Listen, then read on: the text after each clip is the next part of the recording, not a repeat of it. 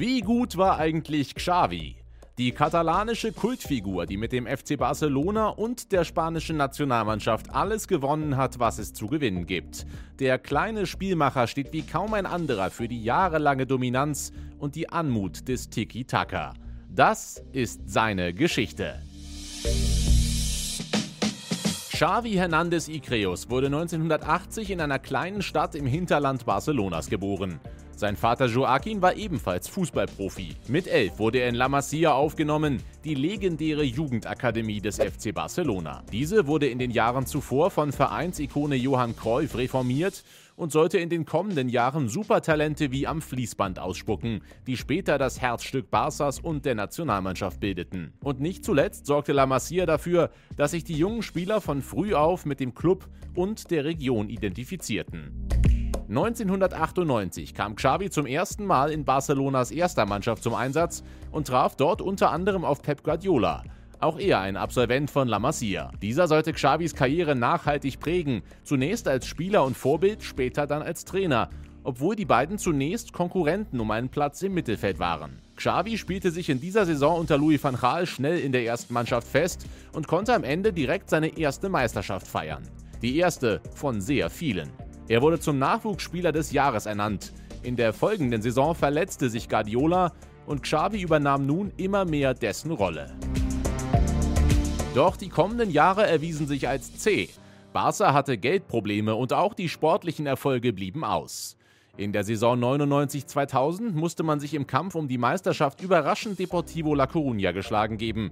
In den folgenden drei Jahren verpasste man trotz zahlreicher Topstars wie Rivaldo und Patrick Kluivert gar eine Platzierung unter den ersten drei der Liga. Auch diverse Trainerwechsel brachten nichts. Ferrer, Rexach und erneut Van Gaal, sie alle blieben hinter den Erwartungen zurück. Xavi spielte solide, aber nicht überragend. Das alles änderte sich mit Frank Rijkaard, der 2003 als Coach übernahm. Der Niederländer führte Barca wieder zurück in die Elite des spanischen Fußballs. Neben Xavi fußte dieser Aufschwung vor allem auf zwei weiteren Spielern aus La Masia, die unter Rijkaard ihren Durchbruch schafften. Andres Iniesta und ein kleiner Argentinier namens Lionel Messi. Rijkaard setzte den zuvor oft tiefer agierenden Xavi nun deutlich offensiver ein. Ein kluger Schachzug, Xavi und die ganze Mannschaft blühten auf. 2004-2005 spielte der FC Barcelona eine beeindruckende Saison, setzte sich früh an die Tabellenspitze und gab diese nicht wieder her. Xavi war längst zum Motor der Mannschaft geworden und wurde zum besten Spieler der Primera Division ernannt. Doch dann der Rückschlag. Im Dezember 2005 zog er sich einen Kreuzbandriss zu und fiel etwa fünf Monate aus. Trotzdem verteidigte der FC Barcelona seinen Titel und schaffte es zudem bis ins Champions League-Finale gegen Arsenal London. Der noch nicht komplett genesene Xavi erlebte von der Bank, wie Barca einen 0:1 Rückstand drehte und den ersten Sieg in der Königsklasse seit 1992 feiern konnte. Die nächsten zwei Jahre blieben Barcelona und Xavi ohne Titel, doch dafür drückte er nun auch der Nationalmannschaft seinen Stempel auf. Die Spanier galten zuvor immer als zerstrittenes Team, als eines mit viel Potenzial, das dann doch wieder enttäuschend ausscheidet. Dies änderte sich bei der Europameisterschaft 2008 in Österreich und der Schweiz. Die Furia Rocha spielte ein überzeugendes Turnier, Xavi hatte im Mittelfeld alles unter Kontrolle. Nach Siegen in der KO-Phase gegen Italien und Russland stand man im Finale in Wien gegen Deutschland. In der 33. Minute spielte Xavi einen präzisen Pass auf Fernando Torres, der die ganze deutsche Abwehr aushebelte. Torres traf zum 1:0, gleichzeitig der Siegtreffer. Spanien war Europameister. Xavi wurde von der UEFA zum Spieler des Turniers gekürt. Es war der Beginn von mehreren Jahren, in der die Iberer den Weltfußball dominieren sollten. Ballsicher, laufstark, technisch herausragend. Xavi gehört zweifellos zu den besten Mittelfeldspielern aller Zeiten. Immer auf der Suche nach dem perfekten Pass und der optimalen Lücke in der gegnerischen Abwehr. Seine Übersicht und nahezu makellose Ballbeherrschung sorgten dafür, dass man ihm das Spielgerät nur schwer abluchsen konnte und seine chirurgischen Anspiele immer wieder ihr Ziel fanden. Xavi bestimmte das Tempo und den Rhythmus des Spiels.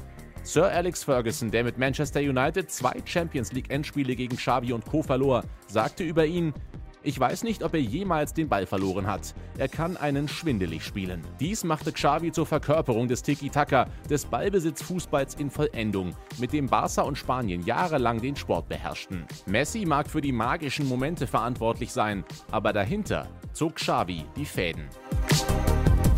Nach der EM verhandelte Xavi mit dem FC Bayern über einen Wechsel in die Bundesliga, doch Barca's neuer Trainer Pep Guardiola überredete ihn zum Bleiben. Die Mannschaft ist nichts ohne dich, sagte er seinem stillen Star. Es folgte die vielleicht beste Phase in der langen Geschichte des FC Barcelona. 2009 wurde man mit neun Punkten Vorsprung vor Real Madrid Meister. Höhepunkt war dabei ein 6:2 Sieg im Classico, bei dem Xavi gleich vier Tore vorbereitete. Es folgten Triumphe in der Copa del Rey und im Endspiel der Champions League gegen Manchester United. Mit sieben Assists, darunter einer im Finale zum 2:0 durch Lionel Messi, war Xavi der beste Vorlagengeber des Wettbewerbs. Doch damit nicht genug. Barca gewann in diesem Jahr auch noch den spanischen Supercup, den europäischen Supercup und den Weltpokal. Damit krönte man sich zur ersten Mannschaft, die sechs Titel in einer Saison feiern konnte. Dieses Sextupel wurde erst 2020 von Bayern München wiederholt. 2010 wurde der FC Barcelona erneut Meister. Mit viel Rückenwind flog Xavi zur Weltmeisterschaft nach Südafrika. Der Europameister wurde seiner Favoritenrolle gerecht und Xavi seiner absoluten Ausnahmestellung auf seiner Position. Kein Spieler lief im Turnier mehr, keiner hatte eine bessere Passgenauigkeit. Eine seiner Ecken führte zum Siegtor im Halbfinale gegen Deutschland.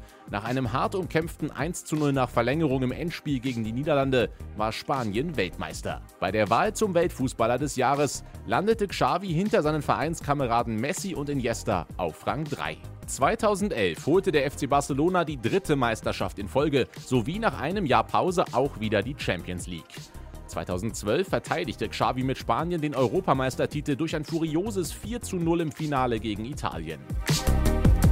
Nach der Saison verließ Pep Guardiola die Katalanen und übernahm ein Jahr später das Traineramt bei den Bayern. Auch Xavis Zeit bei dem Club, dem er seit frühester Jugend die Treue hielt, ging langsam zu Ende. Eigentlich war sein Weggang bereits für 2014 geplant, aber Xavis neuer Coach und ehemaliger Mitspieler Luis Enrique überzeugte ihn noch ein weiteres Jahr dran zu hängen. Eine gute Entscheidung, denn der FC Barcelona gewann 2015 sein zweites Triple. Es war Xavis achte Meisterschaft, sein dritter Pokalsieg und der vierte Erfolg in der Champions League. Insgesamt absolvierte er 767 Spiele für Barca, davon 505 in der Liga. Damit ist er bis heute der Spieler mit den zehntmeisten Einsätzen in der Primera Division.